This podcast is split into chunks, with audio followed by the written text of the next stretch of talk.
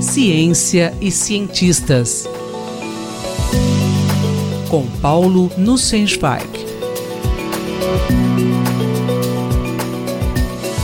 Bom dia, professor Paulo Nussensweig. Você poderia nos dizer como acontece o bullying no meio científico? Cara Isabel, caras e caros ouvintes. A ocorrência de bullying no meio científico tem sido tema recorrente em matérias de opinião publicadas em revistas científicas.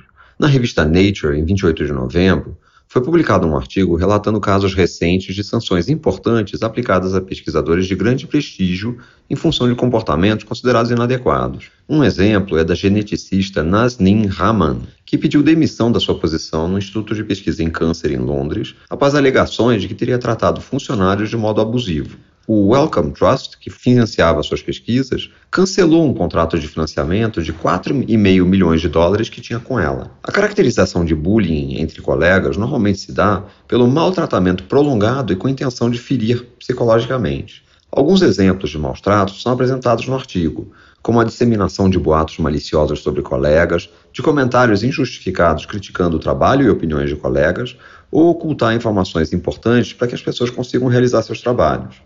Cientistas, conforme progridem nas suas carreiras, exercem cada vez mais funções de supervisão, seja de funcionários, seja de estudantes e estagiários.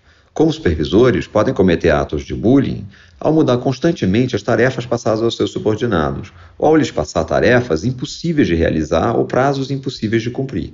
Muitas vezes, esses abusos são sutis e de difícil caracterização, o que complica tremendamente a tarefa de combatê-los.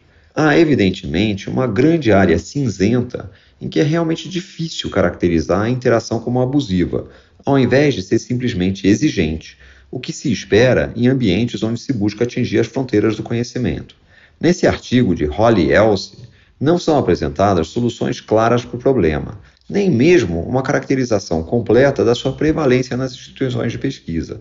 Faltam dados mais confiáveis sobre a disseminação do bullying na comunidade científica. Várias instituições possuem políticas contra bullying, com exemplos da sua ocorrência e recomendações sobre as atitudes que devem ser tomadas.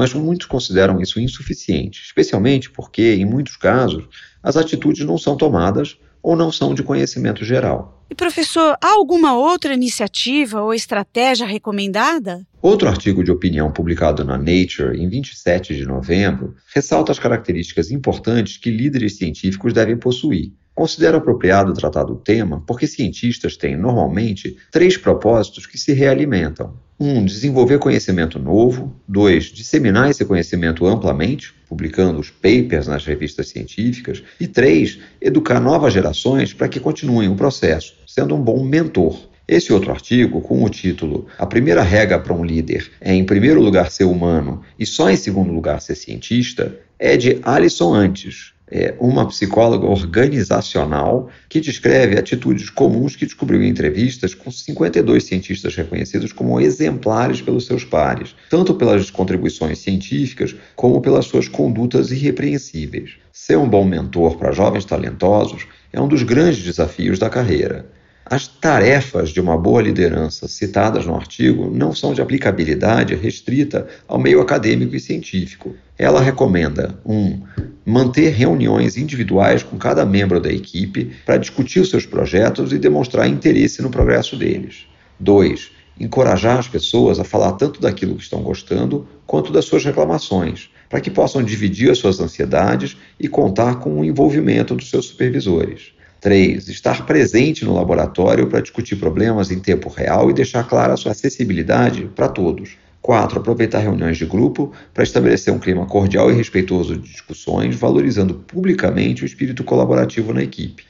5. Promover algumas reuniões sociais para que integrantes do grupo convivam num ambiente mais relaxado, favorecendo a integração e a cooperação. 6. Defender a importância de boa liderança fora dos limites do seu próprio grupo, disseminando essas práticas para melhorar o ambiente geral da sua instituição.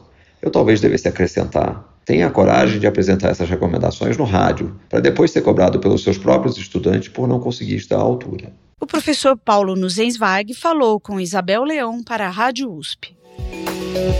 Ciência e cientistas. Com Paulo Nussensweig.